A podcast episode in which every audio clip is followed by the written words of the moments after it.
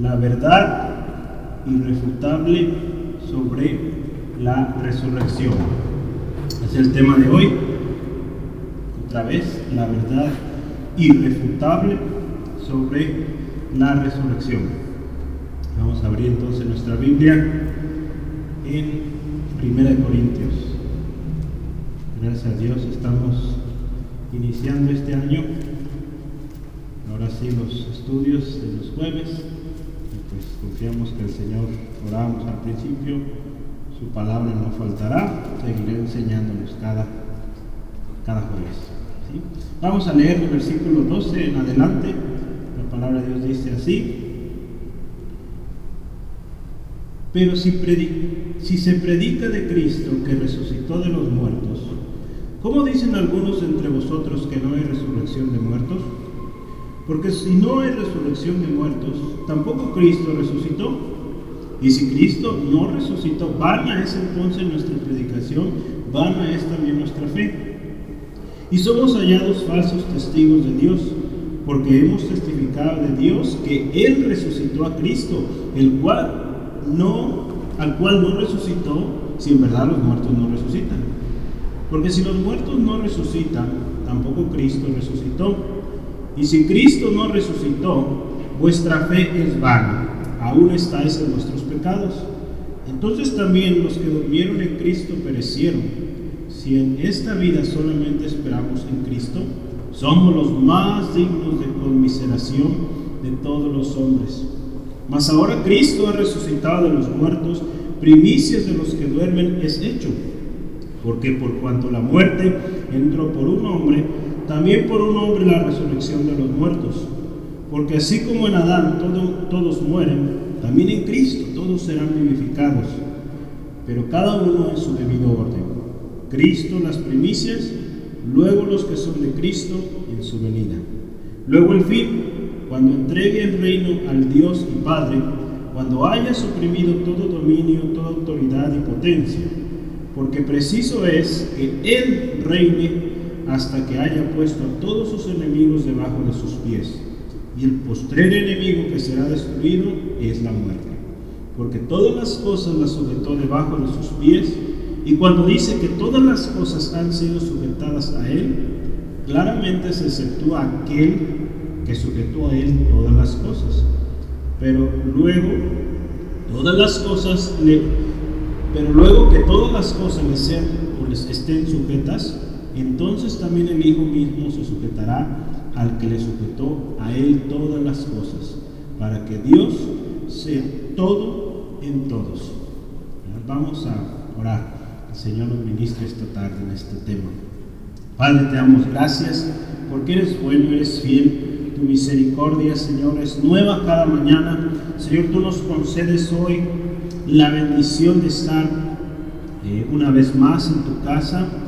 Señor, una vez más iniciando esta serie de estudios eh, sobre las cartas que el apóstol Pablo, guiado por el Espíritu Santo, escribió a los Corintios.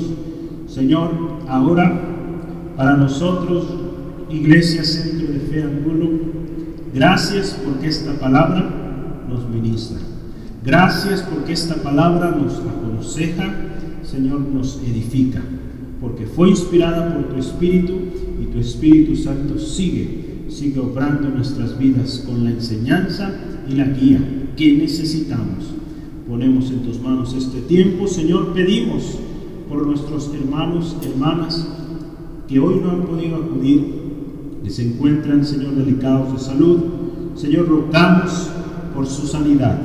Señor, tu palabra es poderosa y hay poder en la oración. Señor, creemos que hay poder, tú llevaste la cruz toda enfermedad, toda dolencia. Señor, intercedemos por nuestras hermanas, nuestros hermanos que hoy no pudieron estar, que normalmente acuden Señor, sánales, Dios. Envía tu palabra y sánales a cada uno, a cada uno, Señor. Te lo pedimos esto en el nombre de Jesús. Amén. Gloria a Dios. Eh, vamos a eh, seguir estudiando un poquito más sobre la resurrección clásica. Bueno, la última vez que nos reunimos, eh, estudiamos una especie de introducción a lo que es la, resurrección. ¿Se acuerdan? Hablábamos del Evangelio que recibimos y su principio. Hablábamos cómo es que ese Evangelio que usted y yo recibimos consta, lo pudiéramos poner en dos, en dos grandes verdades. La primera verdad es que Cristo vino y murió. Murió por nuestros pecados. Para esa podemos ponerla como una. Y la segunda es que sí fue sepultado y resucitó. Y ahora vive. Entonces, eh, podemos ver Jesús murió por nuestros pecados. Fue el sacrificio perfecto para nuestra redención. Pero no quedó ahí. Resucitó. Y esa resurrección, pues es la garantía para nosotros de que lo que Él hizo ahí en la cruz es válido, de lo que Jesús hizo en la cruz es verdadero y lo más hermoso que es, pues es eterno. Entonces, esa es nuestra mayor eh, bendición y, certeza que vemos pues cada día vivir con ello, ¿no? Y yo quiero que continuemos juntos eh, escudriñando y vamos a analizar unos cuantos versículos. El capítulo es muy largo, eh, pues vamos a hablar un poco hoy sobre esta parte, fíjense, le puse la verdad irrefutable. Irrefutable es algo que no se puede contradecir. Entonces la manera en cómo vamos a estudiar hoy es a través de refutar lo absurdo. Ahorita vamos a ver qué significa eso. El Evangelio, acuérdense, que nosotros predicamos está y tiene un fundamento firme, es Cristo. Hoy en día, fíjense, resulta, al igual que los corintios, difícil creer en la resurrección, porque pues es algo que va en contra de, la lógica humana. Pero para nosotros como cristianos, esto debe ser una verdad fundamental. Acuérdense, está ahí en Hebreos 6, recuerdo, de las piedras fundamentales, la resurrección de muertos, es algo fundamental en la vida cristiana y que debemos creer porque Cristo resucitó. Y ahorita leíamos, si no creemos en eso, entonces todo lo demás pues es vano. Lo que predicamos, lo que decimos creer, resulta inútil o sin valor. No es así. Cristo resucitó y es por eso que usted y yo estamos aquí, predicamos que Cristo vive y vive para siempre. Entonces vamos a listar una serie de argumentos. Pablo aquí los lista, los enumera de manera muy especial y vamos a listar argumentos que son de alguna manera en contra de esta idea de que no existía o no hay resurrección. Entonces la manera en cómo vamos a decir si hay resurrección es con una serie de argumentos. Entonces vamos a empezar ahí. Después vamos a hablar de cómo Cristo Jesús es la evidencia de la resurrección y terminaremos hablando de la victoria final de Cristo y su exaltación junto con el Padre. Entonces, el primer tema que yo voy a eh, quisiera abordar con ustedes es, se llama así, refutando lo absurdo. Ahorita vamos a ver qué significa eso. Refutando lo absurdo. Vamos a ver los versículos 12 al 19. Si usted se fija el versículo 12, véanlo ahí con sus ojos, su vista. Dice, pero si se predica de Cristo que resucitó de los muertos, Pablo dice una pregunta, ¿cómo es, cómo dicen algunos entre vosotros que no hay resurrección?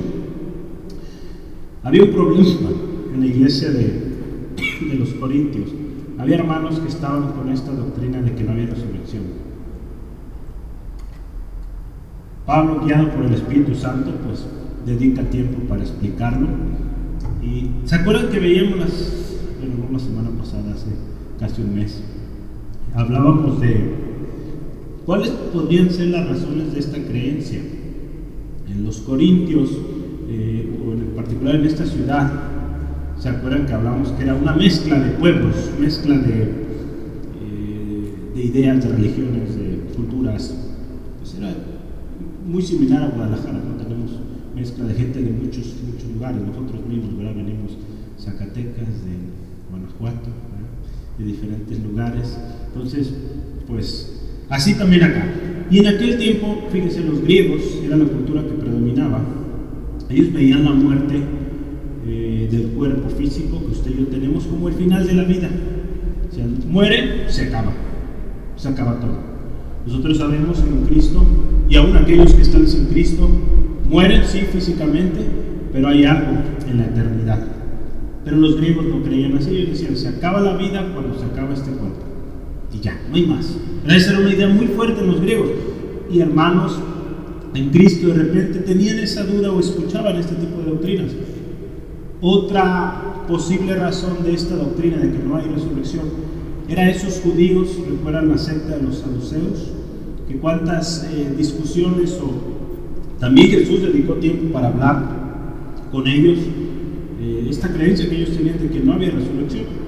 Entonces puede ser que también en la iglesia de los Corintios había hermanos que traían estas ideas. Y otra más, había una,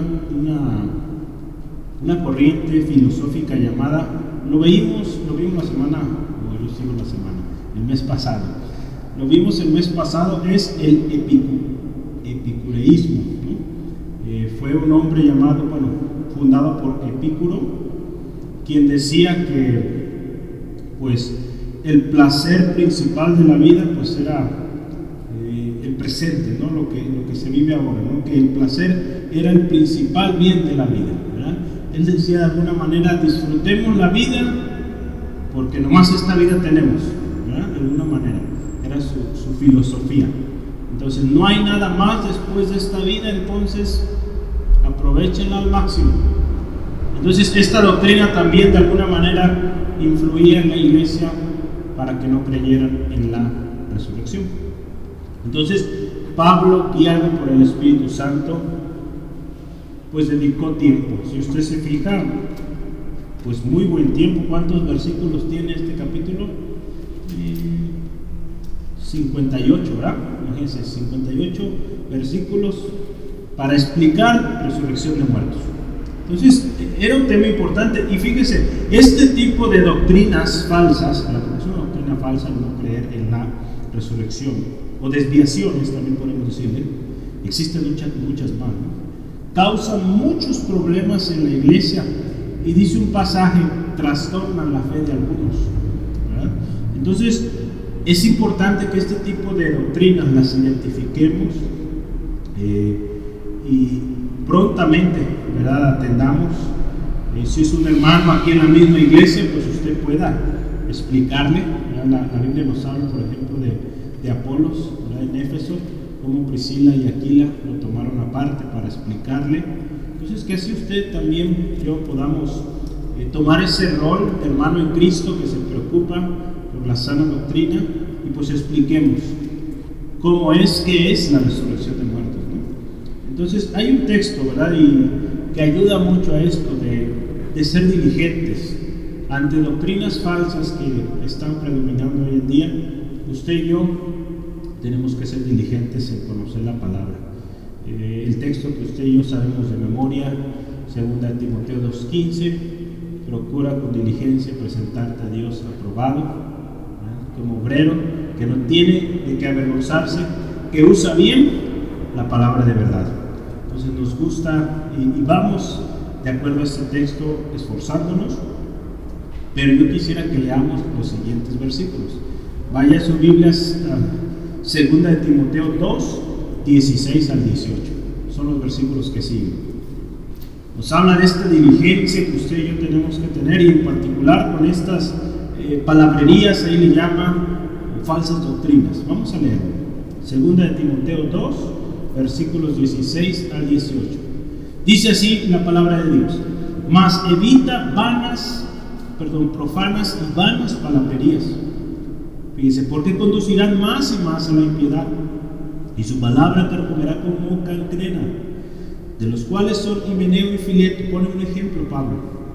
Escuche esto, que se desviaron de la verdad, diciendo que la resurrección ya se efectuó, y trastornan la fe de algunos. Ahí, ahí habla de estos hombres también. Otra, otra irregularidad, otra falsa doctrina diciendo que Cristo ya había la resurrección ya había dadose. Entonces, una serie de cosas que dice ahí la palabra estaban confundiendo estaban trastornando la fe de algunos. Este tipo de ideas, lamentablemente, este tipo de personas que traen esas ideas se van a acercar a los débiles.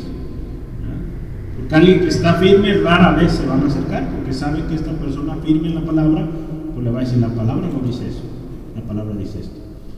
Es por eso que todos debemos estar bien atentos, bien diligentes en la palabra.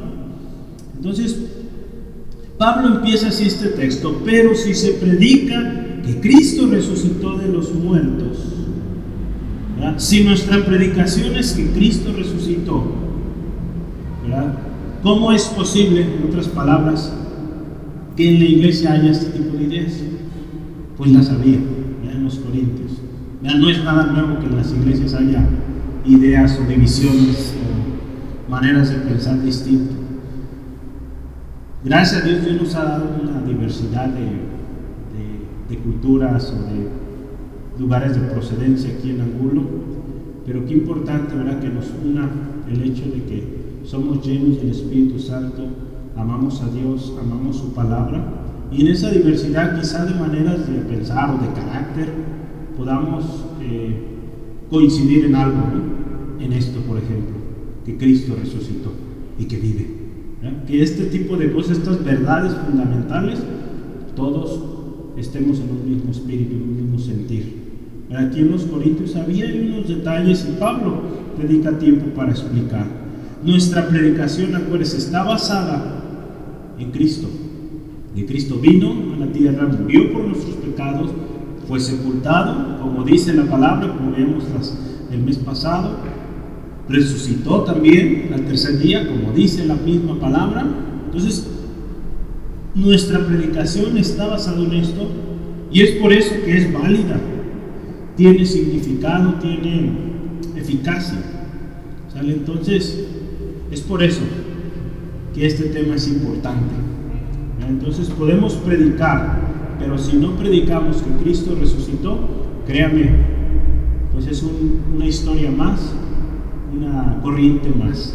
Pero si predicamos de que Cristo, el que dio su vida por nosotros, resucitó y está a la diestra del Padre, pues créanme que tenemos garantía de que lo que usted predica tiene respaldo.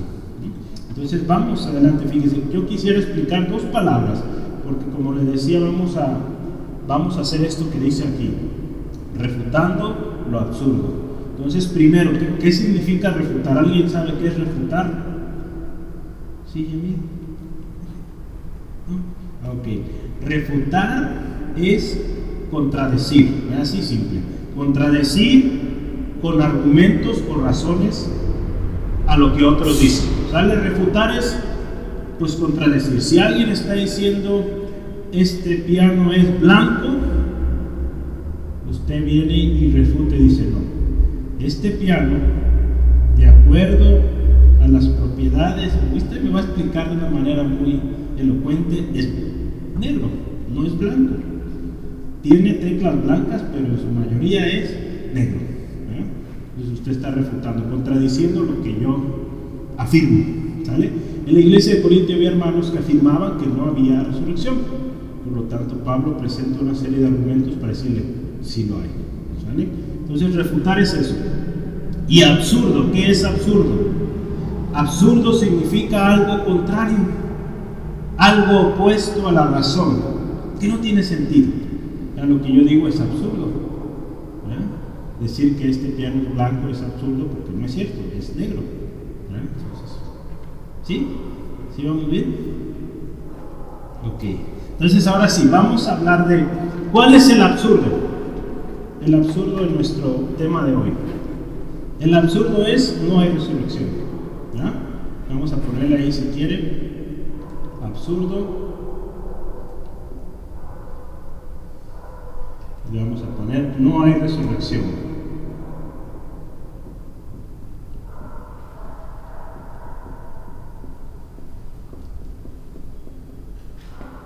Listo. Esa es la idea que se estaba manifestando ahí en los Corintios. Yo sé que usted sabe que esto es un absurdo, no es cierto. Esto no, no es verdad, pero hoy vamos a aprender cómo refutarlo, cómo decir, si es o si existe la resurrección, Cristo resucitó y hay varios argumentos. Vamos a ir de uno por uno. Ahí esté listo, vamos a numerar ocho, ocho argumentos. Todos están ahí escritos en nuestro texto. El primer argumento, y lo vamos a hacer así, si no existe resurrección, número uno,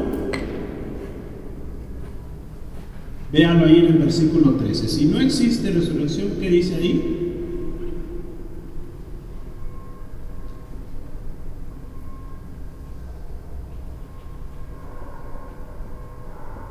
Me ayuda el versículo 13, el versículo 16 también.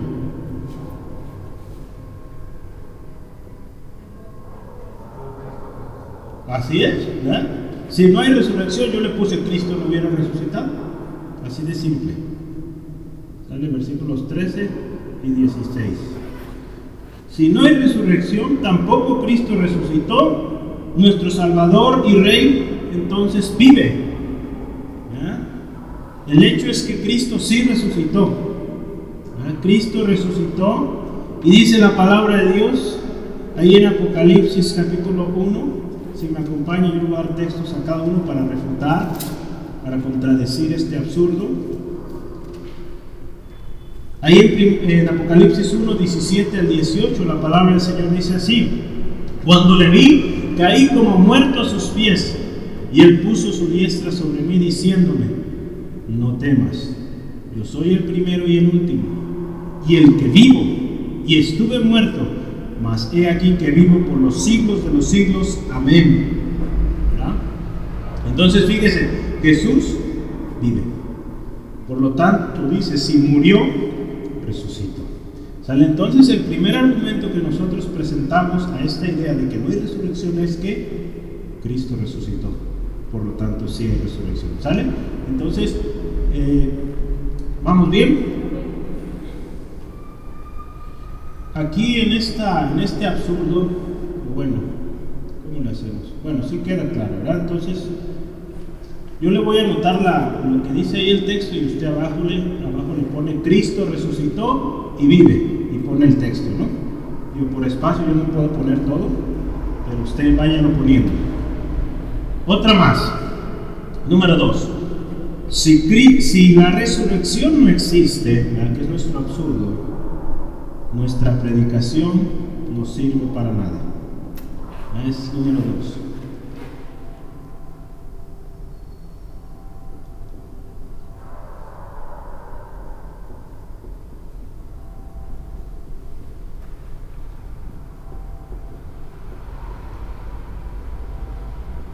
Qué versículo está eso? ¿Quién me puede ayudar?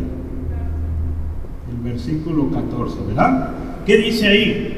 que si no hay resurrección, por lo tanto dice, vana es nuestra predicación. Nuestra predicación no sirve para nada.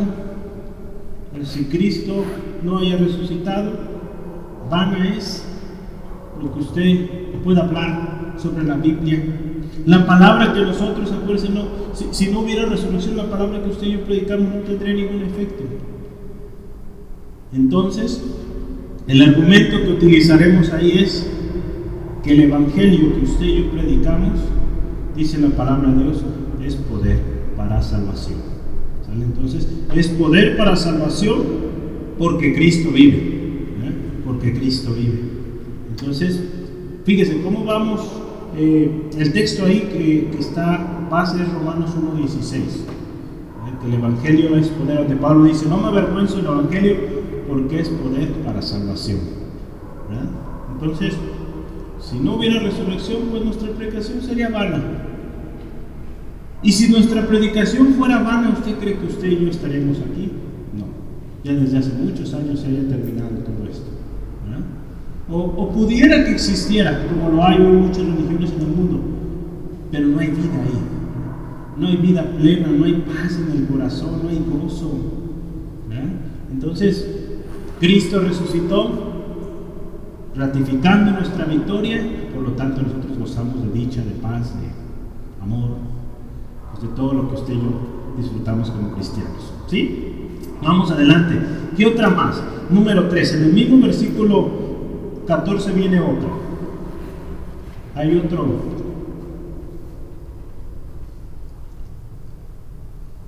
¿Qué dice sobre la fe? Nuestra fe también, lo voy a poner igual, ¿eh? va a ser lo mismo, le voy a poner aquí rayitas así de que es lo mismo. No, perdón, aquí le voy a poner nuestra fe no sirve para nada. Porque es lo mismo. En el mismo texto están las dos cosas, fe y predicación. Entonces, si, si no hubiera resurrección, también entonces nuestra confianza carecería de valor. Entonces, ¿cómo vamos a refutar este argumento? Cristo resucitó. Cristo resucitó y por lo tanto nosotros también resucitaremos y viviremos con Él. ¿Sí, amén? A Cristo resucitó y por eso usted y yo un día también estaremos con Él. Y ese hay un texto que quiero que me acompañe, 2 de Corintios 13, 4. 2 de Corintios 13, 4.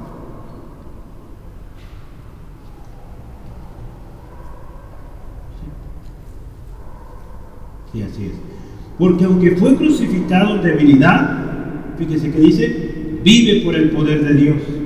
Pues también nosotros, débiles en Él, pero fíjese, pero viviremos con Él por el poder de Dios para con vosotros. Nosotros también un día estaremos en su presencia, viviremos con Él. Y eso que usted y yo tenemos firme, creemos, esa fe que usted y yo tenemos, pues sí sirve, porque Cristo resucitó. Entonces, fíjese cómo Pablo numeró varios argumentos ahí para echar abajo esta idea de que no hay resurrección. Número que sigue 4, ¿verdad? 4. En el versículo 15, ¿qué dice ahí? Si no hubiera resurrección, ¿qué pasa con nosotros? Somos falsos testigos, ¿verdad? Vamos a ponerle ahí, somos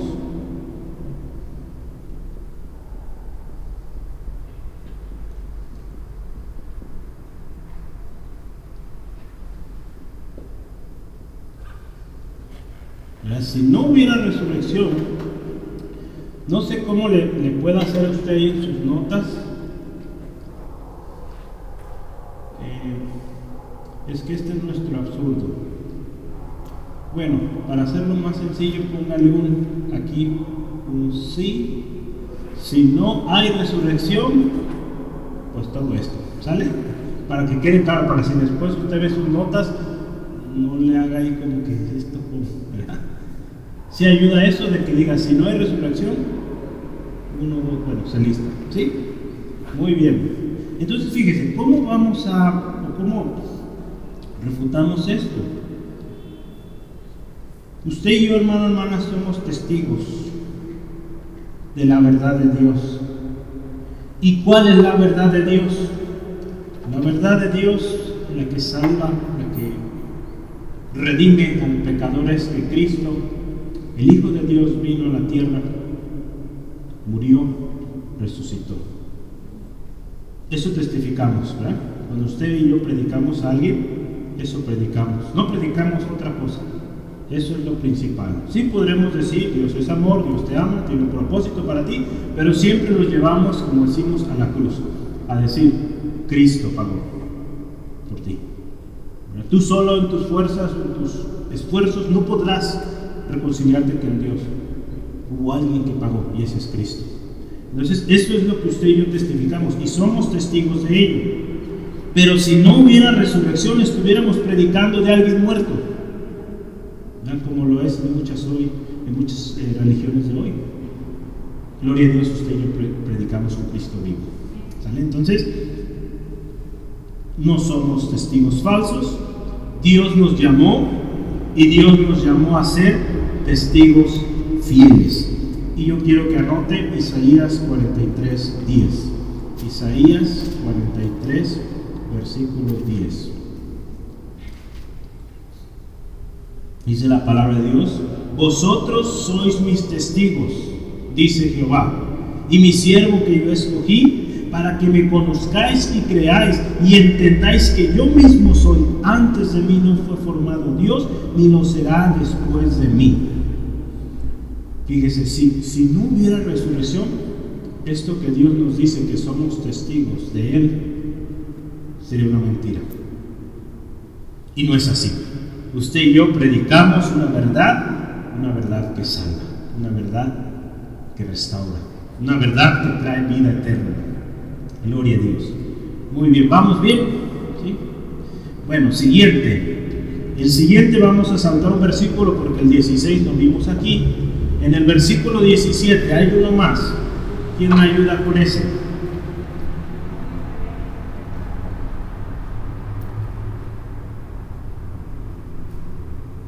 Versículo 17. ¿Cómo dice ahí? Fíjese. Ahí, no estoy en otro lado. Sigo en Isaías. Versículo 17 nos dice así la palabra. Hay algo interesante. Dice, y si Cristo no resucitó otra vez, si no hay resurrección, dice otra vez, vuestra fe es vana. Vamos a utilizar esta otra vez. Vuestra fe es vana, pero vamos a usar esta frase. Número 5 nuestra fe es ilusoria.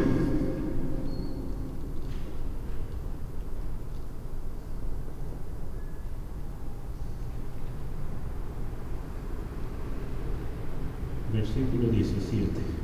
Utilizando ese versículo que dice, esa parte de que nuestra fe es vana. ¿Cómo es esto?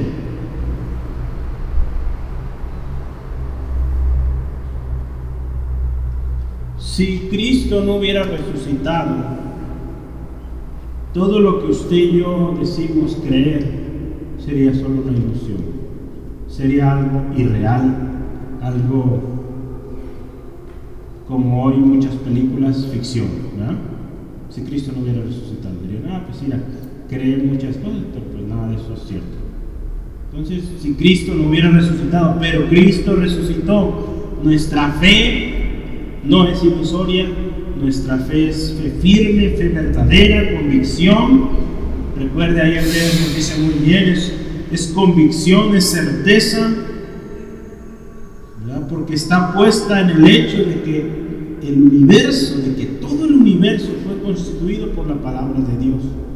Entonces, nuestra fe está eh, fundada en que el Dios creador de todo lo que existe es real cuando volteamos y vemos a izquierda, derecha, arriba, abajo, vemos una creación tan perfecta, tan preciosa, que no puede ser una ilusión, no puede ser ficción, no puede ser ilusorio, es verdadero. Dios es real y lo que Él hizo, lo hizo con su palabra. Y yo quiero que anote ahí Hebreos 11, 1 al 3, donde nos habla de la fe. Es pues la fe, la certeza de lo que se espera, convicción de lo que no se ve, porque por ella dice alcanzaron buen testimonio los antiguos, por la fe, fíjese, por la fe usted y yo entendemos haber sido constituido, que haber sido constituido el universo por la palabra de Dios. De modo que lo que se ve fue hecho de lo que no se veía. Entonces nuestra fe. Creemos en el Dios Todopoderoso que creó todo lo que existe y eso no es una ilusión. Los científicos, en su afán de querer decir, pues somos resultado de una aleatoriedad, de una explosión, de lo que sea, están llegando a la conclusión de que debió haber algo tan perfecto que le dio un orden tan perfecto a las cosas, porque de otra manera es imposible, ¿no? Crear algo perfecto de un caos. No es posible. Entonces vamos bien.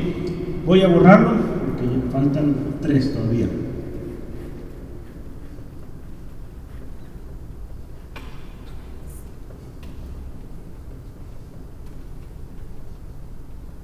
Ahora sí, la que me decían hace rato, número 6.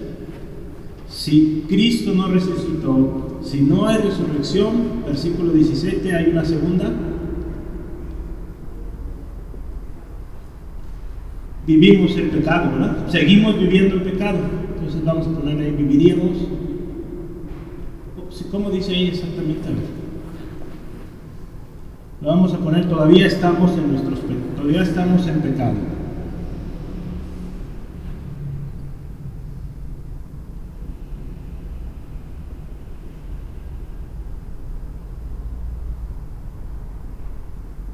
Si Cristo no hubiera resucitado, su muerte o su memoria, la memoria de Cristo sería pues otro hombre más que pasó por la tierra, habló muy bien, dio muy buenas enseñanzas, dejó legado, pero hasta ahí. Pero Cristo resucitó. Y con su resurrección nos dio libertad. Ya no somos más esclavos del pecado. En otras palabras,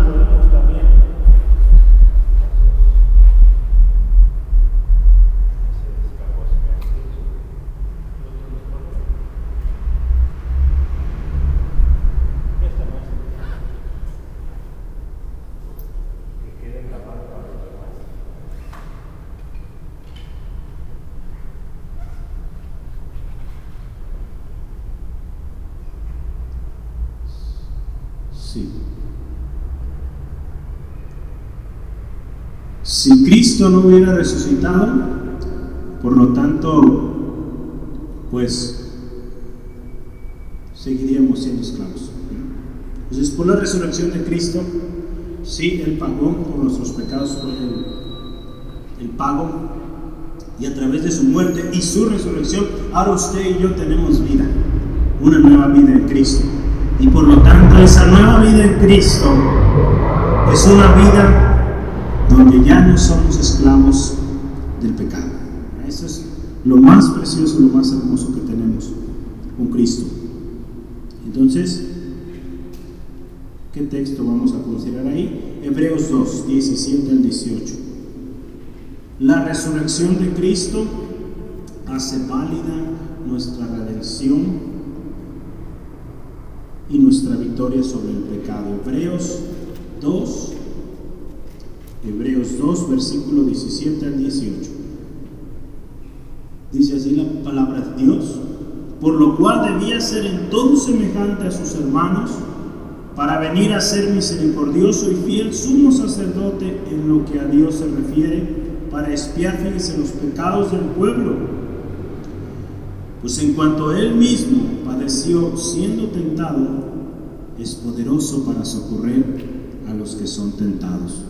Por la muerte de Cristo, su resurrección, hoy usted y yo podemos tener victoria sobre el pecado, ser libres del pecado. ¿Sí, amén? Vamos adelante. En el versículo 18, número 7. Ya casi terminamos. Número 7, versículo 18 que dice, si no hubiera resurrección, ¿qué pasa? También están perdidos los que murieron en Cristo. Vamos a anotarlo ahí. También están perdidos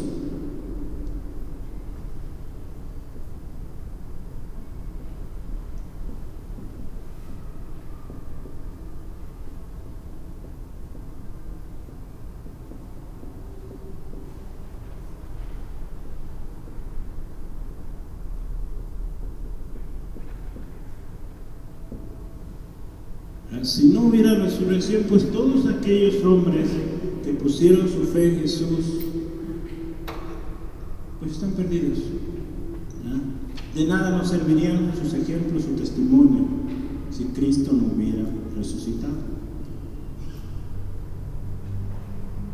Pues fíjese, todo aquel que ha creído en Jesucristo, en el Cristo que usted y yo creemos, en el Cristo vivo, tenemos vida vida en Cristo. Es tan simple ver, por ejemplo, la gente hoy en día que creen en un Cristo crucificado, en un Cristo dolido, en un Cristo todavía en la cruz, con su corona de espinas, en un Cristo triste, como lo presentan muchas veces. Pues es claro, ¿verdad? Ver sus vidas, ¿no? Al ver sus vidas, hace sentido el hecho de que, pues sí, estás creyendo en un Cristo muerto, dolido, triste. Pero dado que usted y yo creemos en un Cristo vivo que resucitó, pues podemos vivir alegres, felices, porque nuestro Cristo en el cual creemos vive y vive para siempre. Entonces, ¿cómo refutaríamos a esto?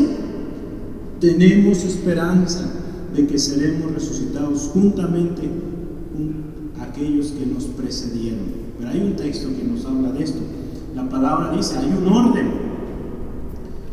Todos, ¿verdad? Procederemos, resucitaremos con Cristo, pero dice primero, primero los que murieron antes.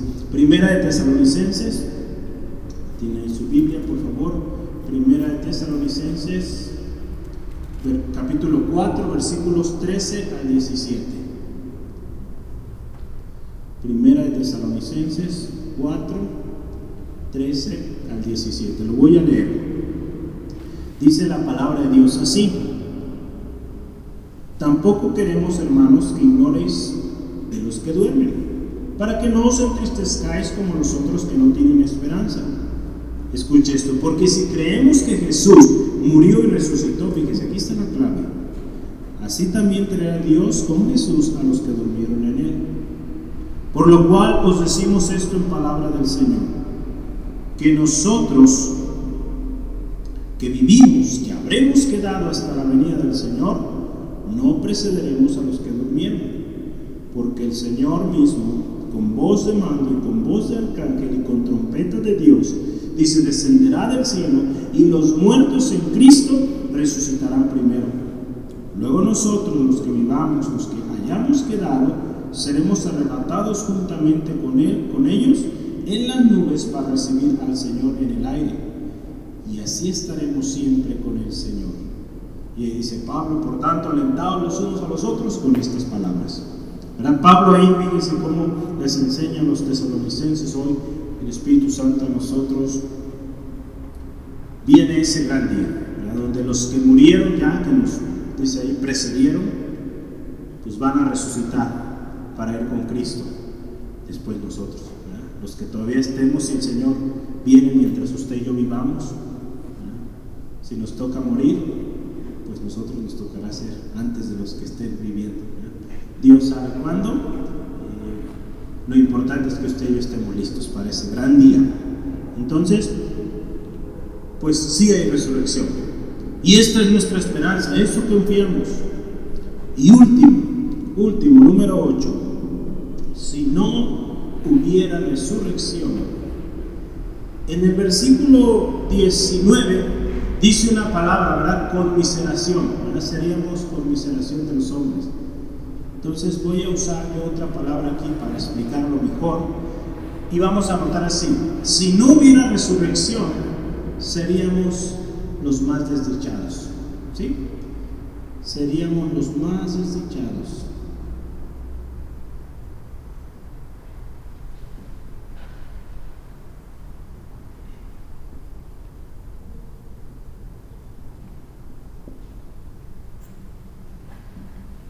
Ante los hombres, hermano, hermana, el hecho de que, eh, si usted, usted vea, ¿verdad? Como, muchas veces somos criticados, ¿por qué no vas a fiestas? ¿Por qué no vives la vida? ¿Por qué no haces lo que los demás? ¿Por qué te apartas? Para los hombres eso es desdicha, es pues desperdicio de la vida. Si Cristo no hubiera resucitado, sí sería una desdicha, sería pues en vano, ¿verdad? Todo eso.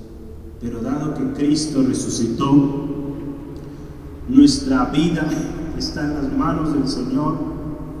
Y dado que Cristo resucitó, nuestra esperanza, acuérdense, está firme. Y dice la palabra del Señor que nuestra esperanza no avergüenza ni causa lástima.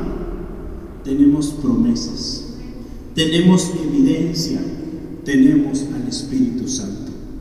Entonces, no somos desechados, al contrario, somos muy dichosos de creer que Cristo vive.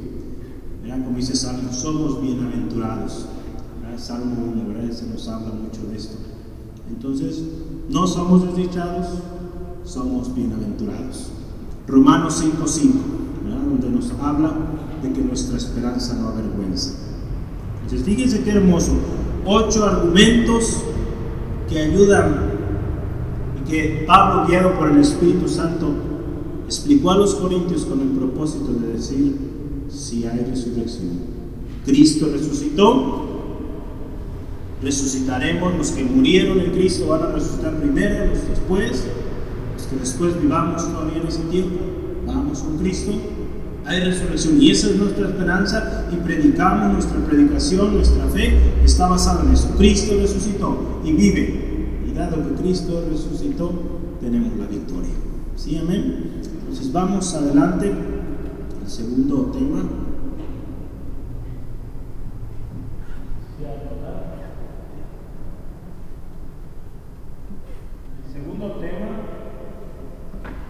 El segundo tema es, Cristo es la evidencia. Cristo es la mejor y la especial evidencia. Cristo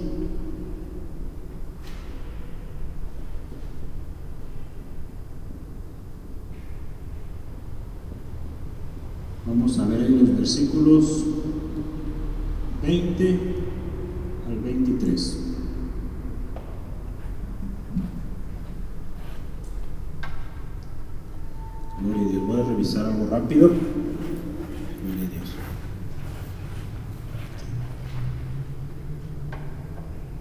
Cristo es la evidencia. Y versículo 20, usted vea qué dice la palabra del Señor.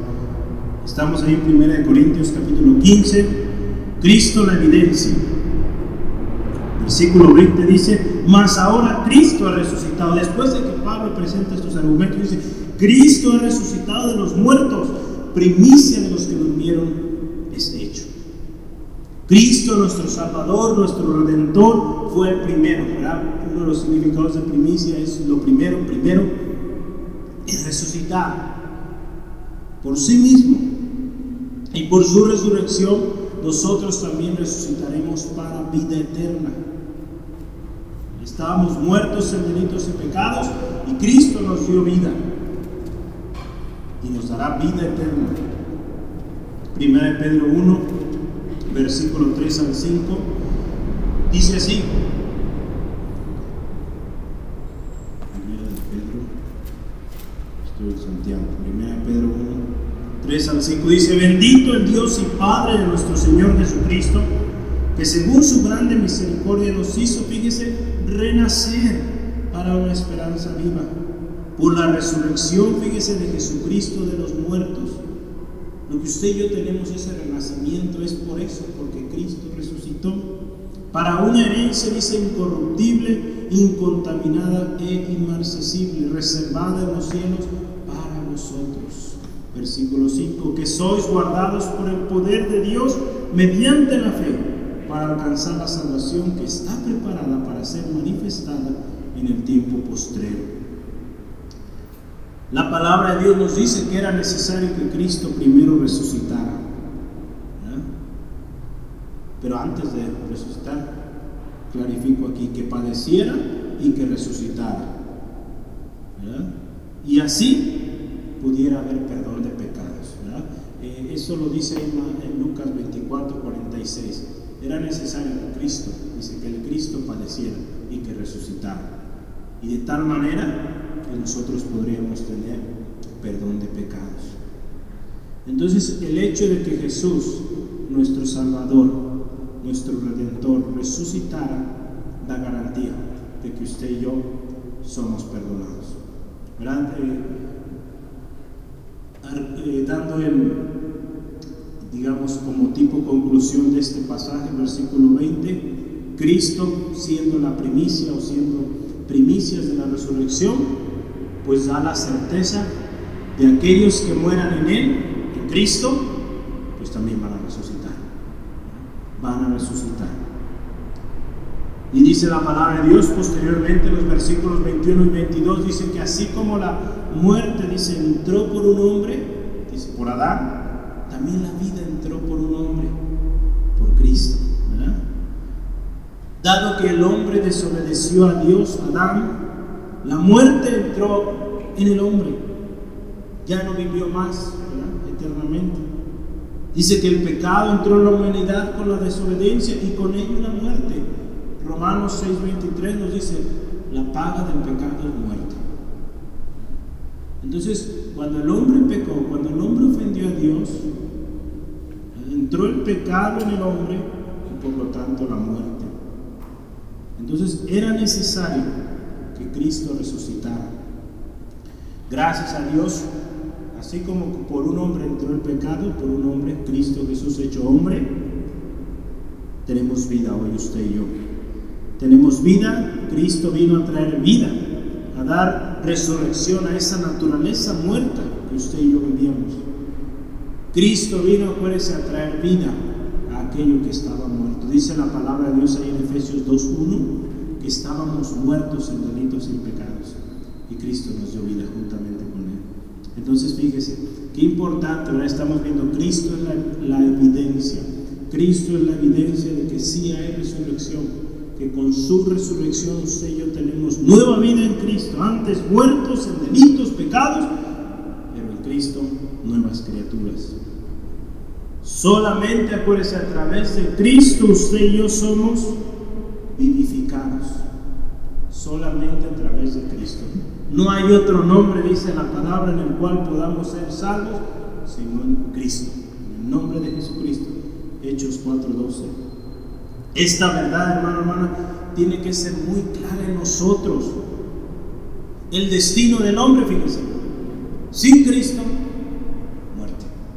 El destino del hombre con Cristo, vida y vida eterna. Eso tenemos que tener muy claro. Ya lo mencionábamos el domingo. Por más que amemos una persona, si está sin Cristo, está muerto. Y si no se arrepiente, la palabra le llama la muerte segunda, ¿verdad? El lago de fuego. Entonces, está en Cristo, vida.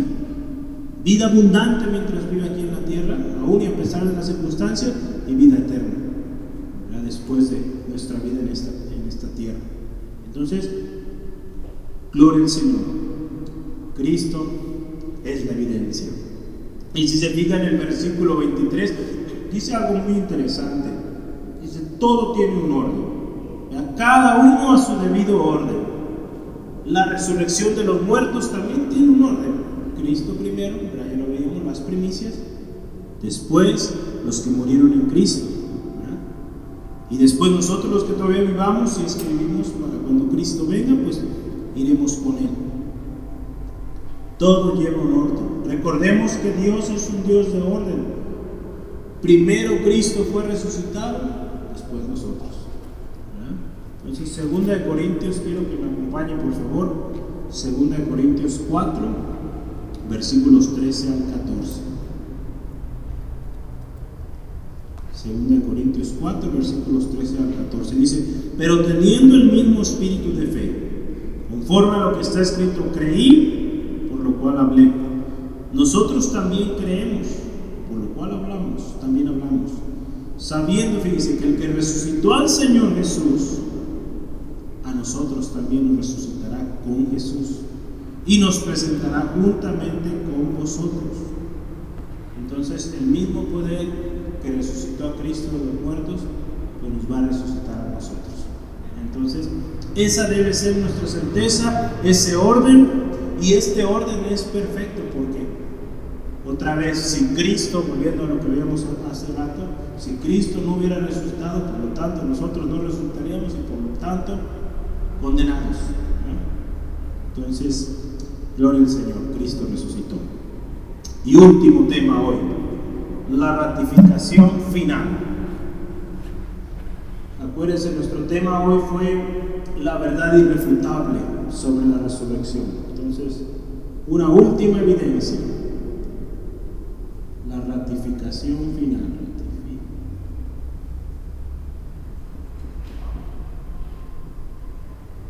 versículos 24 al 28. Ratificación significa aprobar, confirmar actos dándolos por válidos. Entonces lo que vamos o queremos concluir hoy es que la resurrección existe, y tiene una ratificación o tendrá una ratificación al final de todos los tiempos. ¿Sale? Al final dice la palabra, después de que todo haya sido sometido, donde Cristo tendrá el dominio, la autoridad, la potencia, eso indicará el fin de los tiempos. El momento, fíjese, donde Jesús, donde dice la palabra que toda rodilla se doblará y declarará que Jesús es el Señor. Ese momento, ¿verdad? Que dice en Filipenses 2, cuando toda lengua confiese que Jesús es el Señor, ese día será el fin. Y ese día indicará la ratificación final. Para todo aquel que no creía, para todos aquellos que predicaron en contra de la resurrección, ese día será, como le pusimos, la ratificación final. ¿No creías? Pues mira, hoy Cristo está ahí, en todo poder, con toda autoridad, con toda potencia, victorioso. ¿Verdad? Cristo vive. Gloria al Señor. Dice la palabra que es preciso, es preciso, ahí en el versículo, eh, si mal no recuerdo es el versículo 25, porque era preciso, porque es preciso que Él reine hasta que haya puesto a todos sus enemigos debajo de sus pies. Es preciso.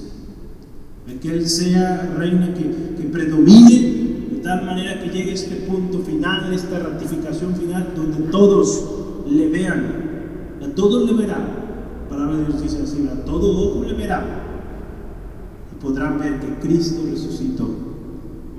Y, eso será lo más glorioso, el fin, fíjese.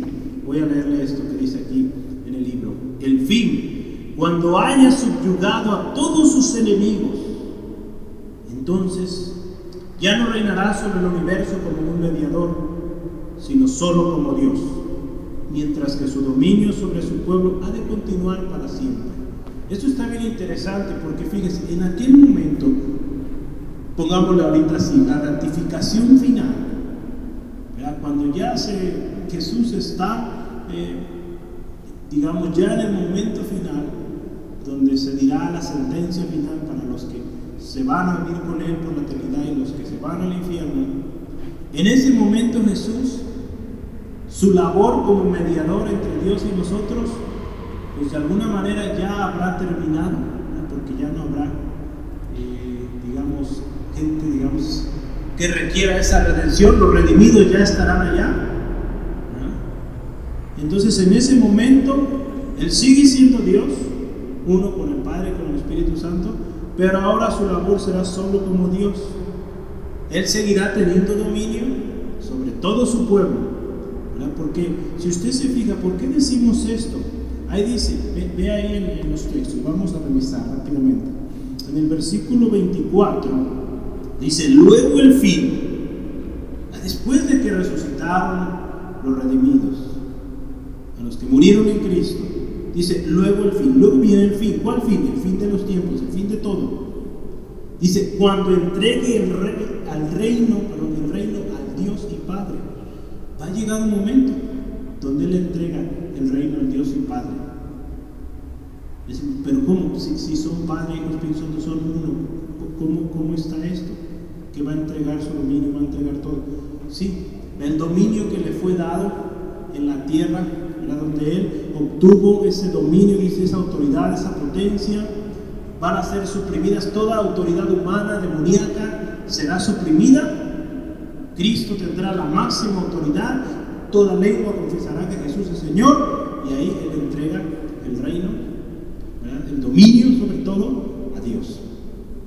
Porque ya no se requerirá más ese rol, digamos, mediador, porque ya todos estaremos mediados, podríamos decirlo. ¿no? Estaremos redimidos, por lo tanto, ya su rol es como Dios, simplemente, como Señor por la eternidad. Algo interesante es que después de esto, fíjese, o más bien, al final, al final dice ahí versículo 26, el postrer enemigo que será destruido es la muerte. Entonces, fíjese, estamos hablando de la ratificación final, ¿verdad? Entonces, en ese momento del fin, antes de que sea ese fin, fin, fin, la muerte será el último enemigo en derrotar. Y con eso, pues todos verán que Jesús es el victorioso. En Apocalipsis 20, 13 al 14 usted puede ver donde está hablando del juicio del gran trono blanco, dice ahí que la muerte y el Hades fueron echados al lago de fuego. Entonces, ahí ahora sí que ya no habrá pues ningún argumento que puedan decir Jesús no vive, porque ahí la misma muerte será lanzada al lago de fuego y Cristo será el victorioso.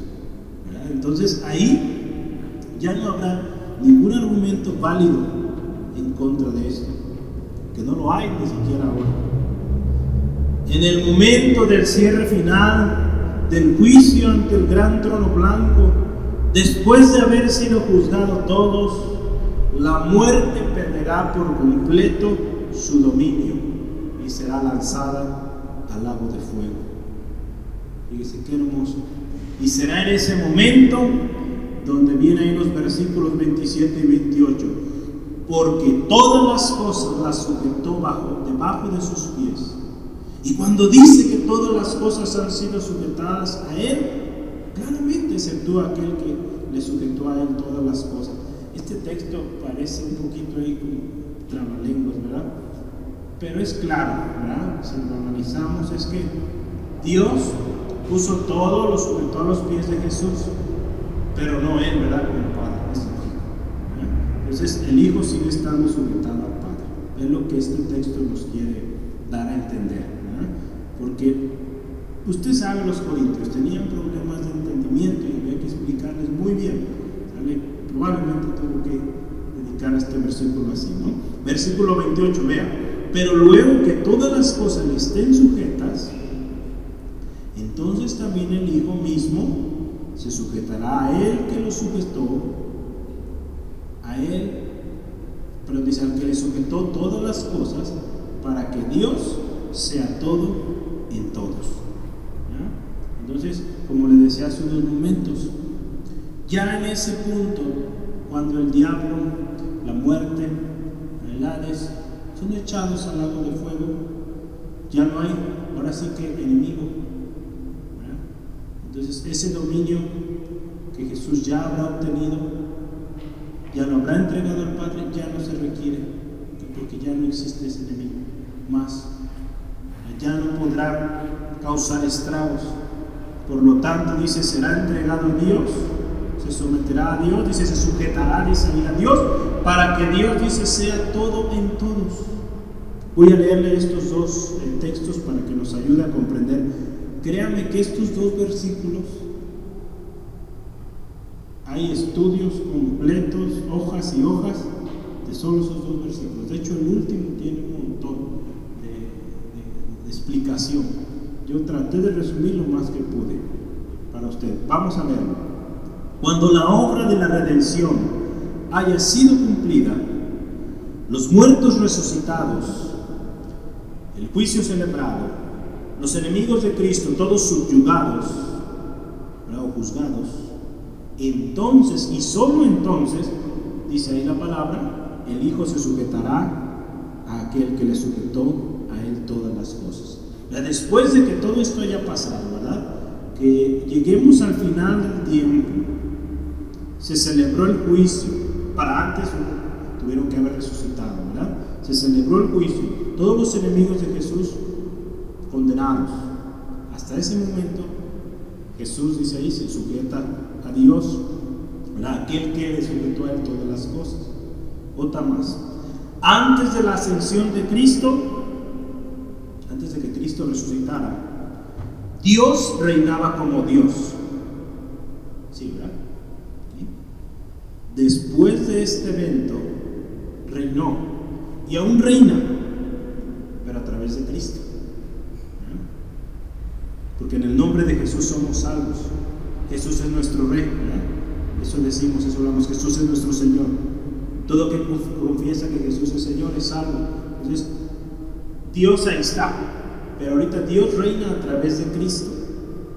Hay una palabra que si nos íbamos en griego, nos vamos con griego, que yo quería que anote. Ya no se usa mucho esta palabra, pero es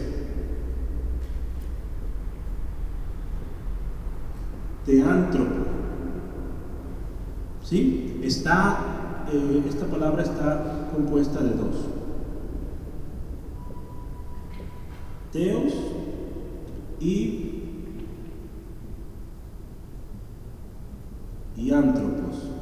¿Alguien sabe qué significa cada una de estas? La primera significa Dios y la segunda hombre. Esta palabra teántropo se ha utilizado a lo largo de la historia, en la teología se usó mucho eh, en siglos pasados para hablar de, de esta capacidad divina que un hombre puede tener. Y dice ahí la, la definición por extensión, Cristo está, digamos, en su rol actualmente como, como teántropo. El Dios hecho hombre sigue siendo Dios, ya que digo, ya ahorita ya eh, ya no está en calidad como hombre, pero fue de alguna manera como Cristo ahorita está, antes de la ascensión, Dios era Dios, ¿verdad? Dios reinaba como Dios después de la ascensión, de que Jesús resucitó, ahora reina a través de Cristo, a través de Teántropos, podemos decirlo así, a través de Cristo, y cuando llegue el fin, Cristo utilizando otra vez este término teántropo, cuando llegue el fin, entregará este reino administrativo y Dios volverá a hacer todo en todos. Como nuestro texto final dice, ¿verdad? Dice, para que Dios sea todo en todos. ¿Sí? Como me se ayudó poquito, sí, más o menos. es, eh, créanme que hay muchísimo que podríamos elaborar aquí, pero tiempo no, y, créanme que a veces tomamos demasiado tiempo en cosas que, pues sí, son buenos, dicen, decían los maestros en la escuela, es cultura general, pero pues lo importante es que Cristo vive. Ese es el tema central hoy. Cristo vive, su muerte trajo redención de nuestros pecados, su resurrección trae confirmación de ese gran hecho su resurrección, pues también nos habla de que usted y yo ahora tenemos vida y vida eterna. Yo concluyo con estos pensamientos o estos enunciados. La resurrección de muertos existe. El Evangelio que predicamos, la fe que sustentamos y testificamos serían vanos sin ningún significado si no existiera. Pero gracias a Dios, Cristo resucitó nuestra predicación y esperanza son dignas. La evidencia de la resurrección, acuérdese, es Cristo. Es Cristo. Cristo tuvo que resucitar primero para así obtener el dominio sobre la muerte y por consiguiente poder darnos vida. El pecado, acuérdese, al hombre trajo muerte, pero Cristo vino a traer vida. Con su resurrección trajo vida. Y ahora todos los que vivimos en Cristo, si morimos en Cristo, resucitaremos con Cristo y viviremos en la eternidad con Él. La ratificación final del poder de la resurrección de Cristo será en el último día, en el final de los tiempos, cuando todo dominio, autoridad y potencia sean puestos a los pies de Cristo perdón, la misma muerte será vencida y destruida. Al final, Cristo será exaltado, toda lengua confesará que Jesús es Señor. Y dice ahí también, como veíamos, Él se presentará delante del Padre, cumpliendo su cometido, todo lo que Él hizo, desde su muerte, su crucifixión, ese último día donde todo será puesto a sus pies, lo entregará a Dios para que Dios sea Dios en todo. Ese es el gran final que todos esperamos y que anhelamos pues estar ahí con el Señor por la eternidad. Entonces vamos orando y dándole gracias a Dios por este, este precioso tema, esta preciosa verdad. Una verdad que como Pablo ahí lo describió muy bien, guiado por el Espíritu, es una verdad irrefutable no se puede contradecir, porque es la verdad de Dios y la verdad que usted y yo predicamos y vivimos. Gracias Dios por tu palabra hoy. Gracias Señor porque nos enseñas la importancia de la resurrección de muertos en nuestra vida como cristianos, en nuestra convicción, en nuestra predicación. Señor, porque como tu palabra aquí lo dice, si no hubiera resurrección de muertos, Jesús, nuestro Salvador, no hubiera resucitado. Y por lo tanto, todo lo que predicamos, todo lo que decimos creer, todos aquellos que murieron en Cristo, creyendo en Cristo, sería todo en vano. Seríamos los más desdichados. Pero gloria a tu nombre, oh Dios, que esto no fue así. Tú resucitaste Jesucristo, resucitaste de entre los muertos y con tu resurrección confirmaste la obra redentora confirmaste también que todos los que estamos en ti, Jesucristo, si morimos, un día resucitaremos contigo. Una cosa también, que nosotros, antes de estar en Cristo, estábamos muertos en delitos y pecados, pero gracias a que Cristo Jesús venciste al pecado, venciste la muerte, nosotros también podemos venir a vida ser vivificados cuando venimos a ti Jesucristo, porque tú traes vida y vida en abundancia. Señor, ayúdanos a vivir con esta firme convicción de que tú viniste a la tierra, diste tu vida por nosotros y que resucitaste y vives para siempre. Y con eso nos das la victoria. Y un día toda lengua confesará que tú eres Jesús, que tú eres Señor tú resucitaste y estás vivo.